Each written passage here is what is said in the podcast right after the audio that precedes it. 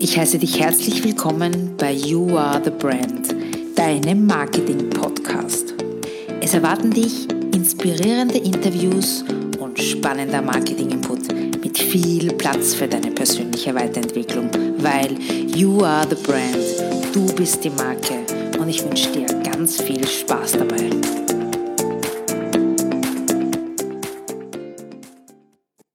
Hallo, herzlich willkommen. Du bist hier richtig beim You Are the Brand Podcast. Ich habe heute wieder einen wunderbaren Interviewgast, nämlich die Martina Weißenberg. Hallo, liebe Martina. Hallo, liebe Alexandra. Ja, um was geht es heute? Wir werden uns heute ein bisschen damit beschäftigen, was die Martina so macht, was sie anbietet, wie sie das Ganze unter einen Hut bringt, mit, auch mit Karriere, Kind, Mann und Garten und was ich was noch allem. Ich würde sagen, wir starten jetzt gleich einmal, liebe Martina. Äh, ich möchte ein bisschen zurückgehen in der Zeit und wollte dich fragen, kannst du dich noch erinnern, was du eigentlich als Kind schon immer werden wolltest? Was ich als Kind werden ja. wollte? Naja, der Drang zur Unternehmerin, der war von meinen Großeltern schon irgendwie vorgegeben, weil mein Opa hatte damals einen Landmaschinenhandel. Ja, ich bin jetzt 45, das heißt, das ist viele Jahre her. Und aus all dem ist dann eine Pkw-Anhängererzeugung äh, geworden mit äh, vielen Kooperationen, vor allem in der Schweiz. Und ja, für mich war damals schon klar, in der Werkstatt mithelfen, im Büro spielen, unter Anführungszeichen mit Papierkuverts, das hat mich immer schon sehr begeistert. Ja. Mhm. Äh, Kunden hatten irgendwie mit fünf schon Vorrang, weil bei uns gab es auch eine Tankstelle und beim Mittagessen war immer klar, äh, egal ob gegessen wird oder nicht, ah, eine Kundschaft ist da. Und das hat mich schon irgendwie geprägt. Mhm. Ja. Nein, ich glaube dir, das ist, ich habe auch aus meiner Erfahrung gelernt, dass sich Kinder von Unternehmern oder von selbstständigen Eltern leichter tun. Bei dir waren es die Großeltern, aber das war auch eine mhm. Prägung, wenn du bei denen oft warst. Also ich glaube, dass man hier dieses Risiko dann nicht so scheut, diesen Schritt zu gehen, als wenn man vielleicht doch immer dieses sichere, das war ja vielleicht zur Zeit unserer Eltern, aber jetzt nicht mehr, den, den, das Angestellten-Dasein einfach mitbekommen hat zu Hause. Ne? Okay, das heißt, die Großeltern waren das bei dir, das ist spannend. Und was wolltest du als Kind werden?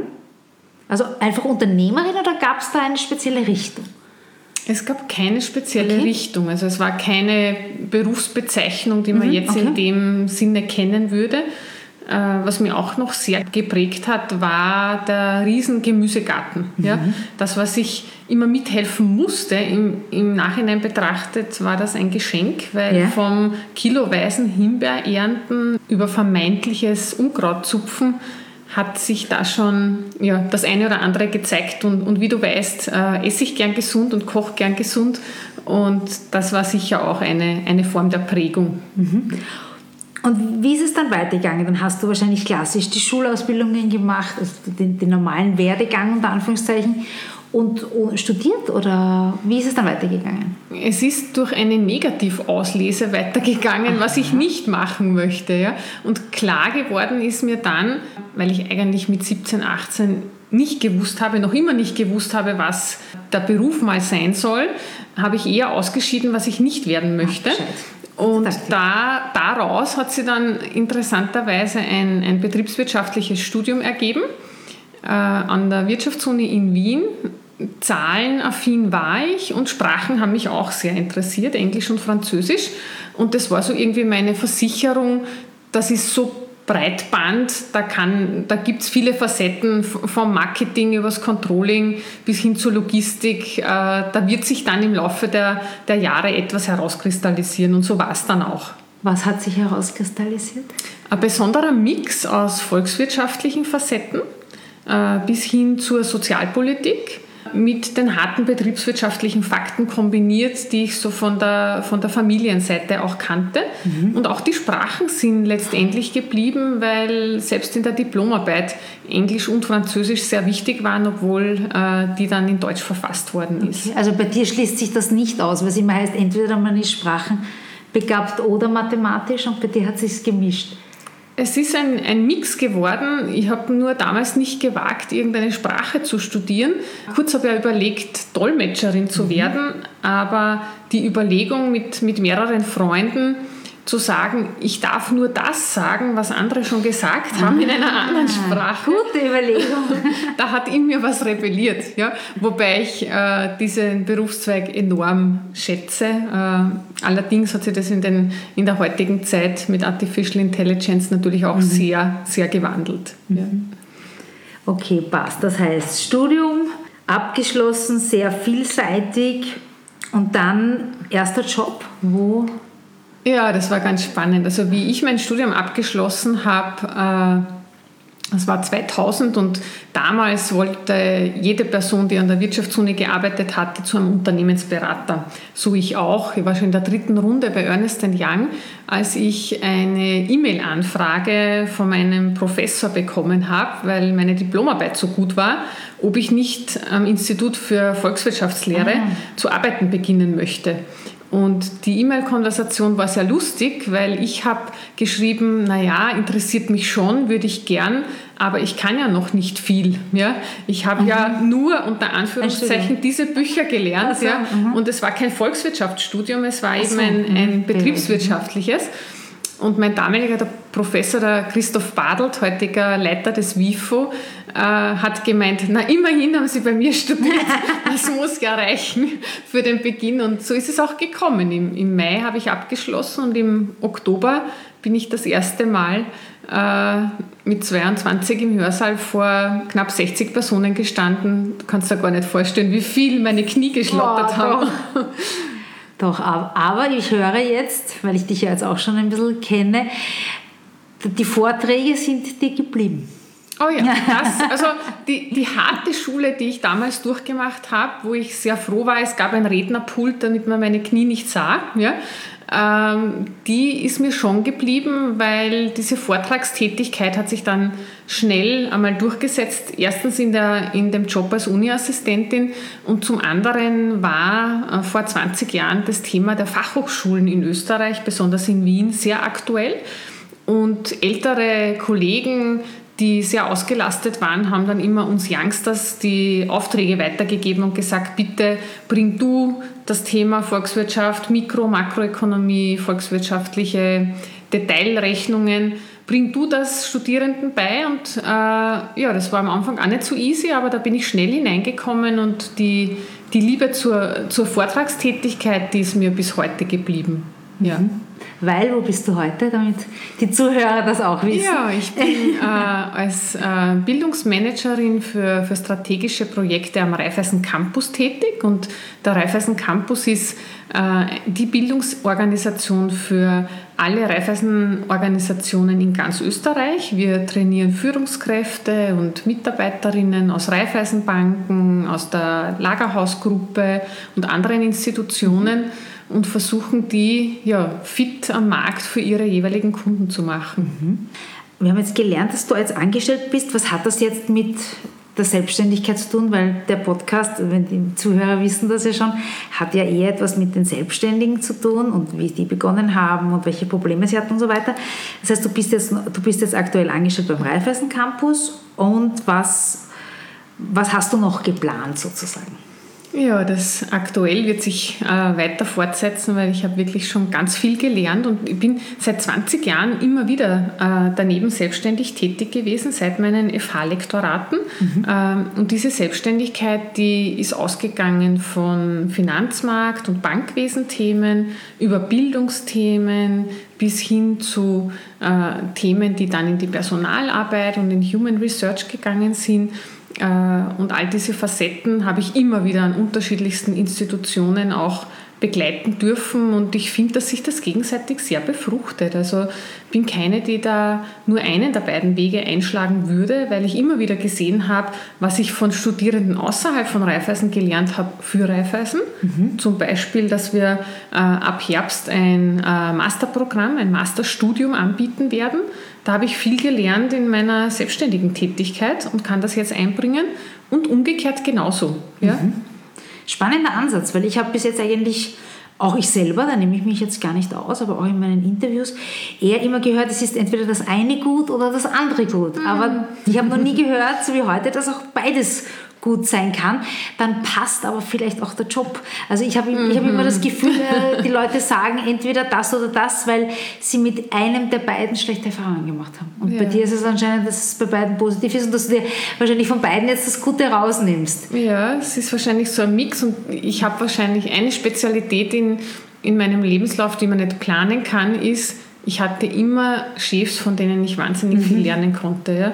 Von den einen fachlich, von den anderen persönlich und in der aktuellen äh, Konstellation ist es beides. Mhm. Ja.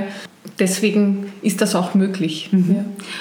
Und weil du jetzt sagst, ähm, selbstständig, was, was ist das genau, wo, wo du dich jetzt wieder einmal, weil ich aber gelernt, du machst, hast das schon mhm. ab und zu öfters gemacht, mhm. dass du da geswitcht bist, beziehungsweise nicht geswitcht, das wäre falsch, parallel, ist parallel gelaufen.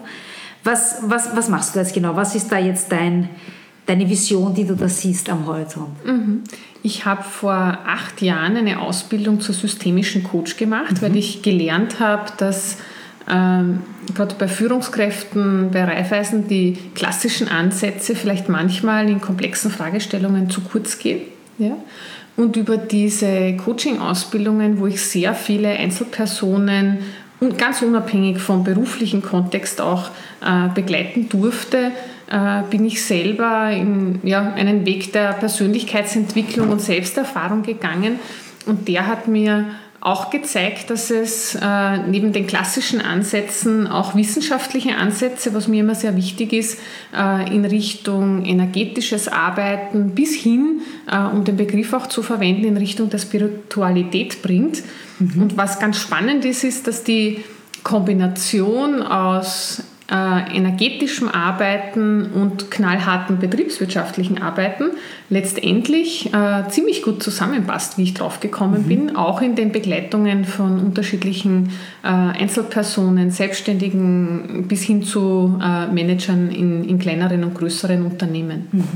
Das ist sehr spannend, weil man, weil die herrschende Meinung oft ist, dass sich das eine das andere immer ausschließt. Entweder es mhm. sind die, ich will jetzt niemanden hier zu nahe treten, die, die äh, Esoterischen, die an Engel glauben und daneben mhm. ist der mhm. beinharte Manager, der der mit der Faust am Tisch haut und nur seine Zahlen im Kopf hat, aber wahrscheinlich ist die Realität auch irgendwo dazwischen weil es gibt sicherlich auch Manager, die ab einem gewissen Alter, da kommen wir nämlich nachher noch drauf, ob das vor allem etwas mit dem Alter zu tun hat, das möchte ich dich dann fragen, liebe Martina, dass da einfach der vielleicht auch eine Ebene hat, die in eine Richtung der Spiritualität tendiert und nicht nur. Mhm. Also das ist insofern sehr interessant, gerade in dieser Zeit und deswegen auch danke für den Podcast jetzt. gerade so zwischen dem Corona-Wahnsinn und der Frage, wie, wie geht es im Herbst 2020 ja. weiter, ähm, das, das Wort der Transformation und das, der Veränderung des Wandels, das hört man ja im Business schon ganz lange. Mhm. Äh, und das Business ist ja nichts anderes als die Summe der einzelnen Menschen, die diesen Wandel auch mittragen und die diesen Wandel auch begleiten. Und deswegen braucht es aus meiner Sicht zum einen die betriebswirtschaftliche Kenntnis, um einen äh, Laden, wenn ich es so salopp formulieren darf, unternehmerisch zu führen, um in den schwarzen Zahlen zu sein, zu bleiben. Und gleichzeitig braucht es äh, gerade seitens der Führungskräfte eine, eine ausgeprägte Führungskompetenz im Sinne des äh, Raumgebens, des Annehmens und äh, zu sehen, welche Qualitäten haben meine Mitarbeiter. Und diese sind nicht nur äh, rational messbar. Ja?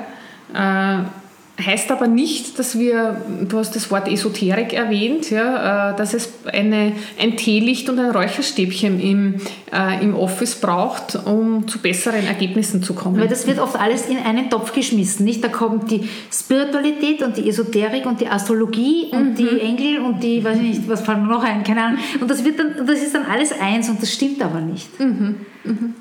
Also das heißt, bei dir ist es die Verbindung zwischen Business und Spiritualität. Ja, ich glaube, dass das großen Sinn macht mhm. und dass gerade, was heißt Spirit eigentlich? Ja? Also diesen Esprit, den sich Manager mhm. ja von ihren Mitarbeiterinnen wünschen, etwas voranzubringen, etwas aktiv anzugehen, authentisch zu sein. Ja? Äh, alles das ist ja dieser Spirit, den man sich oft, wie es so schön in den, äh, in den Visionsbeschreibungen auch steht, äh, den man sich erwartet, um die Kunden zu begeistern. Ja? Da mhm. steckt ja, bei Begeistern steckt ja auch der Geist, Geist drinnen. Ja? ja? Mhm. und diese Wörter verwenden wir im alltäglichen Sprachgebrauch ohne näher dahinter zu blicken. Und mein Ansatz ist einfach einer, den ich selber in den letzten Jahren auch stark verfolgt habe, auch in der, auf der spirituellen Seite den wissenschaftlichen Background mhm. äh, unbedingt mir anzuschauen, weil ich bin ja selber ein total ungläubiger Thomas. Ich brauche immer Zahlen, Daten, Fakten um zu sagen, aha, das ist dann was für mich, das ist belegt, das mhm. ist tausendfach getestet. Ansonsten geht es nicht. Ja? Ansonsten komme ich da nicht drüber über diese Hürde. Mhm. Spannend. Und wie hast du das jetzt verbunden, diese zwei Bereiche? Naja, es hat mich der betriebswirtschaftliche Aspekt über all die Jahre immer begleitet, weil ich immer in, in Positionen war, äh, im Bankenbereich selbst als Beraterin oder aber dann als Chefökonomin einer großen österreichischen Bank, wo alle Aussagen, die ich getroffen habe, letztendlich in ein Plus oder Minus am jeweiligen Konto der Organisation, der Institution oder der Einzelperson gemündet sind. Mhm. Und da äh, bin ich drauf gekommen, wie treffen denn Menschen Entscheidungen, um ein Plus auf dem Konto zu haben. Ja, da gibt es ein Set an unterschiedlichen Facetten, wie man da herangehen kann. Und dieses Entscheidung treffen hängt ganz stark, und das finde ich selber so spannend, äh, davon ab, was prägt mich denn gerade in meinem aktuellen Lebensabschnitt, mhm. in dieser jetzigen Phase. Und auf der Suche nach Antworten, was mich prägt und aus woraus ich agiere, äh, bin ich auf Untersuchungen von Professor Hawkins, David Hawkins, gestoßen, einem äh, US-amerikanischen Professor, der sich mit den Ebenen des Bewusstseins äh, beschäftigt mhm. hat, erst vor einigen Jahren verstorben ist. Also wir sprechen da nicht von irgendwelchen mittelalterlichen Studien, sondern von Dingen, die wirklich belegt sind. Und er hat sich in einer umgedrehten Pyramide, um sich es gut vorzustellen, auf einer Skala von, von 20 bis 1000 damit beschäftigt, aus welchen Bewusstseinszuständen Menschen überhaupt agieren. Mhm. Sei es aus der puren Angst, ja, und eigentlich möchte ich davonlaufen, bis hin zu aus der totalen äh, Freude und ich will die ganze Welt umarmen. Und je nachdem, welche Haltung ich an den Tag lege, mhm. macht es natürlich einen großen Unterschied, sei das im Office, im Business-Kontext, aber auch im privaten Kontext wie wir miteinander umgehen. Das heißt, diese Bewusstseinsebenen sind eigentlich die Basis deines Coachings, kann man sagen. Die Bewusstseinsebenen in Kombination mit einem systemischen mhm. Coaching-Ansatz. Mhm. Und systemisch bedeutet lösungsorientiert. Mhm. Das heißt, äh, ich suche nicht nach Schwächen und nach Fehlern, sondern ich versuche durch das Fragen stellen, so wie du das heute bei mir machst, mhm. Fragen zu stellen, die äh, mein Gegenüber letztendlich äh, das eigene Potenzial besser entfalten lassen können, weil ich ganz davon überzeugt bin, dass jeder Mensch ganz viele Facetten in sich trägt, doch durch die äußeren Umstände oder die Umstände, die man sich selber manchmal auferlegt, von Stress und ja, allem, was halt ganz schnell gehen muss, ja, in welcher Ausprägung auch immer, kommt man nicht zur Ruhe. Und nur wenn man zur Ruhe kommt, kann man gut nachdenken und auch die Potenziale entfalten. Das heißt, ist das ein, ist das ein Unternehmen, ist es ein Institut, ist es äh, ein Coaching? Was, was ist das genau, wo du diese beiden Bereiche jetzt miteinander verbindest? Was, was hast du dir da überlegt? Ja, das ist so in den letzten Jahren immer wieder gewachsen und ich, ich biete ja seit acht Jahren schon äh, Coachings an, mhm. aber die Kombination von Business Coachings mit speziellen Trainings und auch vielen Yoga-Ansätzen, mhm. ähm, die nicht nur aus Körperübungen bestehen, die bis hin zu äh, kurzen äh, Übungen gehen, die man wirklich im Alltag auch einsetzen kann. Das ist das, was mich wahrscheinlich ausmacht. Ja, also hands-on und Dinge, die man üben kann, zwei Minuten atmen in einer ungestörten äh, Zone im Office, um dann wieder fitter zu werden. Mhm. All diese Dinge äh, sind da mit im Gepäck dabei. Wie heißt dein Unternehmen? Das Institut heißt Soul Institute. Ja. Und Englisch. Und wie, wie ist denn die, die Webadresse? Das muss unter www.soul-institute mit dem E am mhm. Schluss .at Gut. findet man mehr. Passt. Ich verlinke sie in den Shownotes, aber für alle, die es jetzt schon, schon mit, mitschreiben wollen. Martina, ich möchte mal noch, nur noch einmal ganz kurz auf die Bewusstseinsebenen zurückgehen, weil ich habe mich auch ein bisschen damit beschäftigt und ich finde das irrsinnig spannend. Du hast gesagt, dass jeder Mensch sich auf einer bestimmten Bewusstseinsebene befindet. Diese, die, die Range ist zwischen 20 und 1000, wobei ich glaube, ab 600 wird es eh schon eng mit dem einen oder anderen hier auf diesem Planeten. Wie wie misst man so etwas? Erste mhm. Frage. Zweite Frage, wie kann man die Ebenen, wie kann man die Ebenen erhöhen? Also wie kann ich von einer unteren Ebene auf eine, eine höhere Ebene kommen? Mhm. Zum, zum System per se und wie misst man das? Hawkins hat einen kinesiologischen Test entwickelt. Das heißt, man kann mit einem Körperfunktionstest, der auch wirklich für jeden erlernbar ist, ja, ich habe das selber äh, erlernt und es ist überhaupt kein Voodoo-Zauber, ähm, kann das gern weitergeben, messen, auf welchem Level man derzeit steht. Und ich kann auch sagen, dass wir mit der New Humanity School, mit der wir äh, in Malta zusammenarbeiten, gerade jetzt auch am Testen sind und uns ziemlich sicher sind, dass ich würde mal sagen, realistischerweise in drei Jahren auch Geräte gibt, mit denen man diese Bewusstseinsebenen dann messen kann. Und so wie der Blutdruckmesser, den man vielleicht äh, kennt, der in manchen Haushalten so ein Accessoire ist, das jeden Tag verwendet wird. Äh, und wie mhm. die Laufuhr könnte es durchaus auch sein, äh, die Bewusstseinsebenen äh, selber zu messen und zu checken. Mhm. Ja. Und jetzt kommt da raus, sagen wir mal, ich bin auf einer Bewusstseinsebene von 250. Das ist eh schon sehr hoch. Also für alle, die es interessiert, ich verlinke auch gerne das Buch von Herrn Professor Hawkins, weil, wie gesagt, da kann man sich dann auch nachschauen, was ist denn 250 Schwind? Ähm, ist das Mut?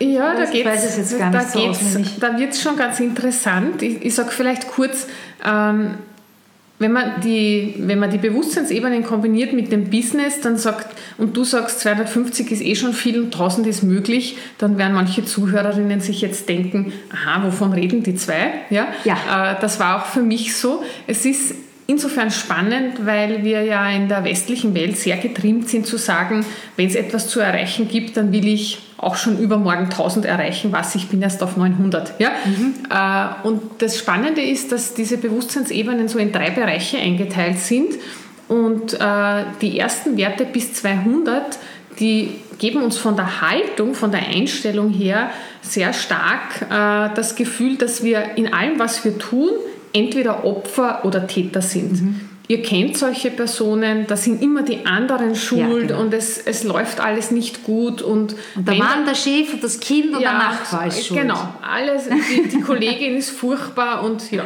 das, das, das wäre diese Haltung. Ja? Mhm. Und wenn ich über diese, diese Schwelle äh, drüber trete und mich in einem Niveau von 200 bis 400 befinde, äh, dann wird man das schon so mit äh, Selbstermächtigung, mhm. im Englischen ist der Begriff schöner, Self-Empowerment bezeichnen. Also man könnte sagen, die Verantwortung für sein Leben übernehmen, oder? Genau, genau. Aufzuwachen mhm. und zu sagen, aha, äh, all das, was passiert, hat tatsächlich mit mir zu tun. Ja? Es geht wirklich Richtig. um mich. Mhm. Und äh, davon zu laufen, bringt nur bedingt was, weil wir kennen auch das. Äh, die Themen holen uns wieder ein und wenn es dann nicht der Chef ist, sondern die grausliche Nachbarin, dann äh, ist das auch ein Ansatz. Wir kommen einfach nicht aus. Ja?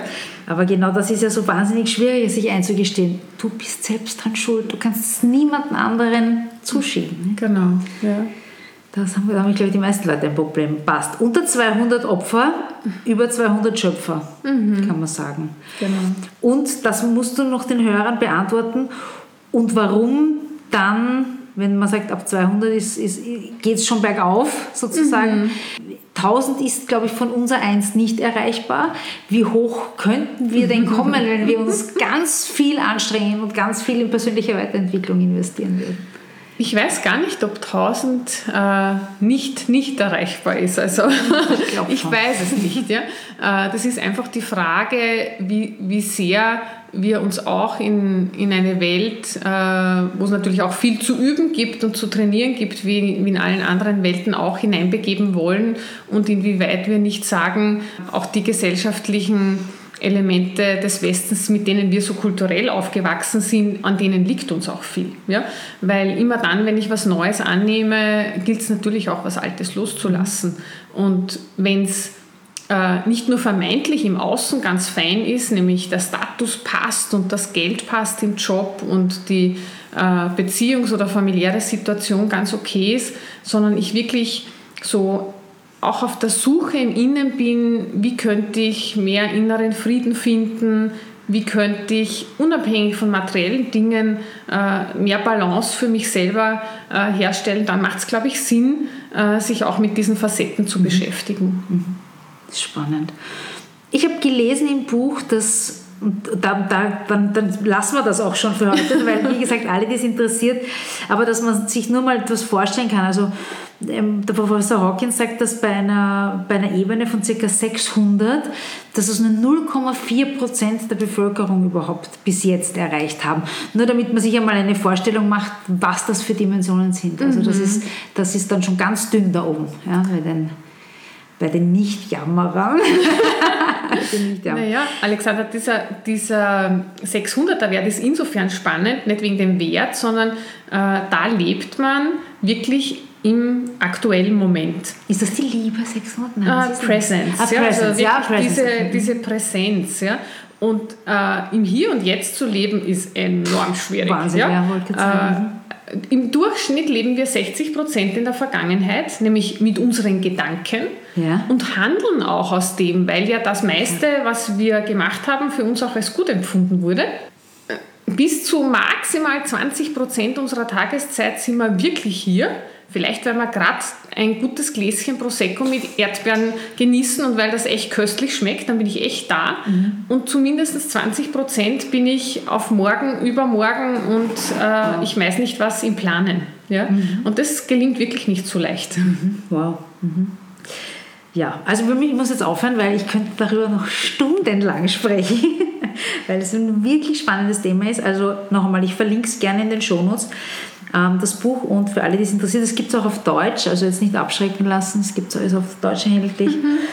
Und ja, das heißt, du hast aufgrund dessen, um diese beiden Welten einfach zu verbinden, Spiritualität und Business, das Soul Institute gegründet, wo du Menschen dabei unterstützt, dass auch sie diese beiden Bereiche verbinden können, beziehungsweise dass du ihnen aufzeigst, dass das eine das, eine das andere bedingt, wenn man so will, oder? Kann man das so vielleicht sagen? Ja, ich glaube, dass man einfach erfolgreicher wird und Erfolg heißt ja etwas zu tun, was Folgen hat, ja. äh, wenn man sich äh, mit, mit beiden Welten auseinandersetzt ja, und einfach anzunehmen und äh, zu erkennen und sich selber besser kennenzulernen, woher manche Muster kommen mhm. im Business-Kontext die kann man jetzt natürlich in der extremsten Form äh, mit Psychotherapie auflösen, aber so schlimm geht es uns ja meistens nicht. Aber manche psychologischen Effekte, wieso Kollegen oder aus welchen Haltungen Kollegen agieren, die kann man durchaus so erkennen. Und dazu braucht es halt einen ersten wichtigen Schritt, bei sich selber anzufangen. Das heißt, du gehst, weil du auch Mitarbeiter angesprochen hast, du betreust nicht nur private, sondern auch Firmen und kannst dich sowohl auf der persönlichen Ebene mit den Leuten beschäftigen, als auch auf der Business-Ebene. Ja. Das ist richtig. Genau. Mhm. Spannend. Da bist du wieder jemand, der, der weil ich hab, du hast ja vorher schon gesagt, Selbstständigkeit und Angestelltensein verbindest du und hier ist jetzt wieder, wenn man so will, eigentlich das Private und das Berufliche, dass man sagt, das ist auch eine Verbindung, wobei ich da immer ein bisschen, ein bisschen vorsichtig bin, weil für mich gibt es ja auch dieses Work-Life-Balance nicht, weil es mein Leben und ich gehe jetzt nicht in die Arbeit und dann gehe ich zu nach Hause mhm. und das eine ist gut, das andere ist schlecht. Deswegen ist das ist immer alles ein und dieselbe Person ne, in mhm. meinen Augen. Sehr gut. Das heißt, okay, Soul-Institut, wie, wie handelst du das? Weil du hast einen Fulltime-Job, du hast, wie wir schon erwähnt haben am Anfang, du hast ein Kind, du hast einen Mann Ähm, wann machst du das am Wochenende? Oder erzähl mal ein bisschen was aus deinem, weil vielleicht gibt es einige, die das auch, die auch sich ein bisschen jonglieren mit ihrer Zeit. Wie, wie hast du das für dich geregelt? Also mal rein von der Zeit her 30 Stunden sind mein, Selbst mhm. also sind mein Angestelltenverhältnis und da passt natürlich dann auch ein bisschen Selbstständigkeit noch dazu. Und unsere Tochter ist zwei und die wird gleichwertig in der Zeit und in der Qualität von meinem Mann und von mir betreut. Wir hat, haben wunderbare Großeltern und eine Tagesmutter. Äh, also das heißt, da, da ist schon mal für die, für die Basis gesorgt. Organisation ist genau. Alles. ich hatte nämlich letzte Woche eine, eine, eine, eine, ein Mädchen da, war ein Mädchen, eine Frau, die Natascha Mais, und die hat die Plattform Mamiversum gegründet. Ich habe es gesehen. Und da ja. ging es genau um diese Themen mit, mit Kind und, und, und Karriere. Ja. Das heißt, und die hat auch gesagt, Organisation ist, ist der Schlüssel. Und das bist du auch. Ja, und ich glaube, im Vergleich zum, zur Durchschnittsösterreicherin, die äh, 2,7 Stunden pro Tag vor dem Fernseher sitzt, äh, unserer verstaubt ziemlich. das ist nur mein Deko-Accessoire. Habe ich gerade in der, in der Krise jetzt auch gemerkt, dass man doch sehr aktiv sein kann und dass ein Abend, wenn ein Kind ab 19.30 Uhr schläft, dann auch noch einige Stunden bietet, wo man sich mit spannenden Themen beschäftigen kann. Das heißt, tagsüber findet äh, der Hauptjob gut statt und, und äh, man kriegt auch immer wieder Ideen, okay, was kann man im anderen Thema noch umsetzen. Also wie gesagt, das befruchtet sich gegenseitig und, und zeitlich wäre es mit einem Fulltime-Job und einer All-In-Vereinbarung wahrscheinlich nicht vereinbar aber mit einem 30-Stunden-Vertrag geht es sich äh, gut aus. Wie, wie kommst du zu neuen Kunden? Ja, das ist ganz spannend, weil äh, unabhängig davon, ob im beruflichen oder privaten Kontext, fragen Menschen ja immer gern nach Hobbys. Ja? Mhm. Und eines meiner Hobbys war halt schon wirklich jetzt seit, seit 20 Jahren selber Yoga zu äh, praktizieren und über dieses Thema hat man ja bestimmte Vorstellungen, wie diese, wie diese Yogis alle so sind und dass sich die nur mehr vegan ernähren und äh, alles auf Öko läuft und das ist eben bei mir nicht so und dass die Yoga-Haltung eine ist, die grundsätzlich ja auch andere Elemente beinhaltet, außer die Körperübungen. Äh, das wissen viele von mir. Und da war schon ein Ansatz zu sagen, das kommt recht authentisch rüber, was die Martina da macht. Ja? Mhm. Und diesen, dieser Ansatz, den lebe ich, egal ob ich an einer FH als Lektorin tätig bin, was in ja, immerhin, sage ich mal, über 15 Jahren dann unterschiedlichste Kontakte brachte, bis hin zu sehr vielen Weiterempfehlungen, die äh, aus dem Freundes- und Bekanntenkreis kommen, ähm, ganz unabhängig von Bank, weil ich gerade zu Beginn es auch immer vermeiden wollte, äh, zu coachen in einem Umfeld, wo ich hauptberuflich tätig bin. Mhm. Ja. Jetzt würde mich noch interessieren, liebe Martina, du bist ja aufgrund der zwei Jobs eigentlich sehr gefordert, auch was deinen Alltag betrifft. Und ich wollte dich fragen, wie die erste und die letzte Stunde deines Tages aussieht, ob du hier vielleicht irgendwelche Routinen hast. Ja, die erste Stunde meines Tages, die beginnt ein bisschen früher als äh, mein Mann und äh, meine Tochter aufstehen und dadurch habe ich die ersten 20 Minuten des Tages äh, bei uns im großen Wohnzimmer mit Blick auf den Garten alleine für mich. Und dort gibt es Yoga-Übungen, dort gibt es, je nachdem, wie ich mich fühle und wie der Tag davor war, vielleicht eine kurze Meditation. Fast immer gibt es Übungen zu den fünf Tibetern. Das ist so eine äh, Übung, die tibetische Mönche ausgeführt haben, hunderte von Jahren, die, die einem einfach fokussiert sein lassen und Kraft für den Tag geben. Und dann geht es weiter mit einem super gesunden Frühstück und ich bin ganz stolz, dass unsere Lisa mit ihren knapp eineinhalb äh, auch schon ihr Müsli isst in der Früh okay. und da auch manchmal, wenn sie dann schon wach wird, mithilft, das zu machen. Und dies, das ist mir wichtig. Also ich stehe gern früher auf, um dann für mich alleine und in der, in der Familie einfach Kraft zu tanken, äh, um in den Tag zu starten. Mhm. Und am Abend? Die letzte Stunde. ähm, in den letzten Wochen oft arbeitend, ja. noch vor dem Computer. Das stimmt, das, ja. das, ist, das, das ist so meine, meine Zeit, dann, wo sich dann alles wieder beruhigt mhm. und äh, auch das genieße ich mit meinem Mann, wenn wir parallel in zwei Räumen sitzen und man hört dann noch das Geklapper des PCs. Wo man um 23.10 Uhr dann E-Mails bekommt, ah, die sind von der Martina. genau, also das kann durchaus sein. Ja. Länger als bis Mitternacht bin ich fast nie auf. Äh, aber das ist durchaus üblich, äh, entweder da zu arbeiten oder bewusst etwas zu lesen oder sich in Ruhe ja, noch etwas durchzudenken. Ich habe es auch gern, ja. weil das eine Ruhe ist. Genau. Ich bin nicht ja. so der Morgenmensch, aber am Abend könnte ich nicht lange arbeiten. Das, das liegt mir auch sehr, ja. Das stimmt. Da habe hab ich auch irgendwie das Gefühl, dass ich nichts mehr versäume. Wie auch immer man das dann auslegt. Ja. Ich habe eine Lieblingsfrage ähm, für meine Interviewgäste und die würde ich auch gerne dir stellen, mhm. Martina. Wenn du mit einer berühmten Persönlichkeit einen Abend verbringen könntest, egal mhm. ob lebendig oder tot, wer wäre das denn und warum? Mhm.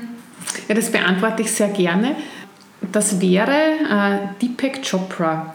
Das ist ein indischer Mediziner und Arzt. Und äh, er ist einer, der letztendlich, also ich, ich sage das jetzt und ich hoffe, es kommt richtig rüber, aber ich versuche einen ähnlichen Weg zu gehen. Die Medizin kann ein sehr hartes Pflaster sein, das können wir in der Geschäftswelt auch haben.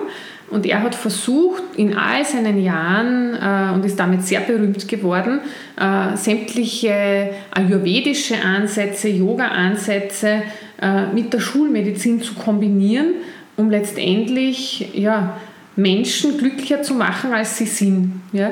Und da dahinter zu schauen, wie, wie ihm das gelungen ist, äh, diese Businesswelt zu erkunden und gleichzeitig äh, auch energetisch zu arbeiten, äh, das fasziniert mich sehr.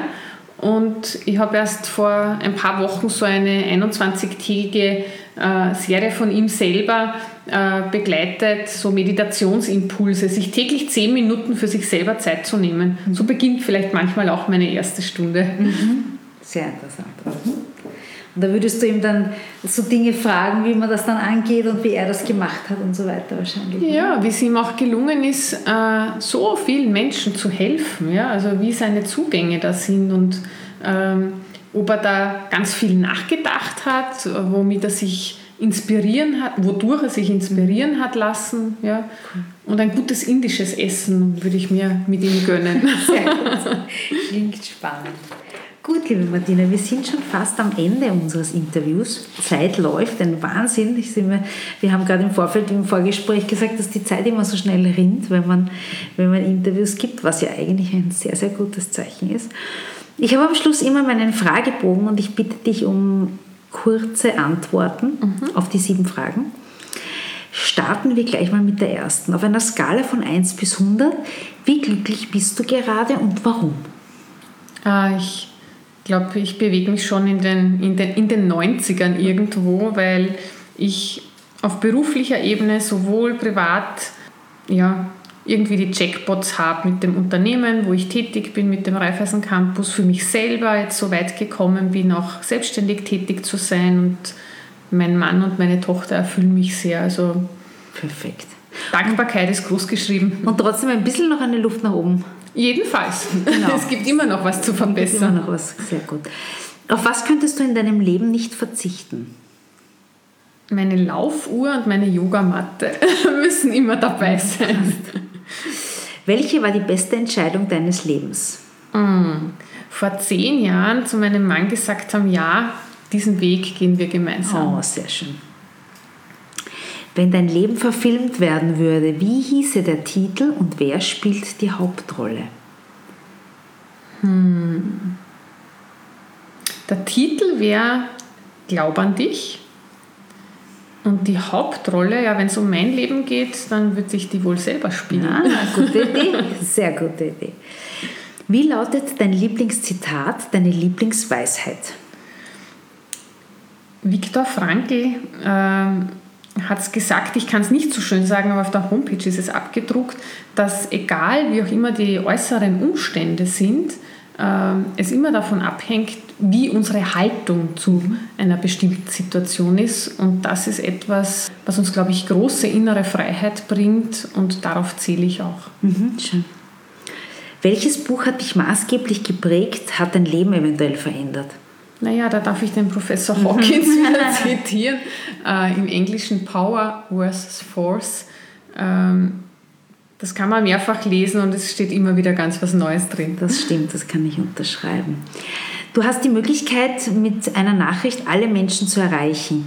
Wie würde diese lauten? Die lautet, werde ruhig, werde leise, nur so entfaltest du dein wahres Potenzial. Mhm. Sehr schön. Habe ich was vergessen? Möchtest du noch etwas was dir auf, unter den Nägeln brennt, loswerden, sagen oder etwas, was du als wichtig empfindest für die Zuhörer da draußen oder ist alles schon gesagt? Glaube, es ist alles gesagt, okay. weil äh, die Möglichkeit, sich das rauszunehmen, was für den einen oder die andere Zuhörerin gerade passend ist, die hatten wir in den letzten Minuten. Passt, sehr gut. Martina, dann bedanke ich mich ganz, ganz herzlich für dieses Interview. Danke, dass du da warst. Wie gesagt, deine Kontaktdaten, das werden wir alles verlinken. Das findet man alles auf deiner Website www.soul-institute mit e am Schluss institute.at. Vielen Dank noch einmal. Danke Und dir, Alexandra. Gerne. Und ja, bis in drei Wochen zum nächsten Podcast. Alles Liebe, eure Alexandra.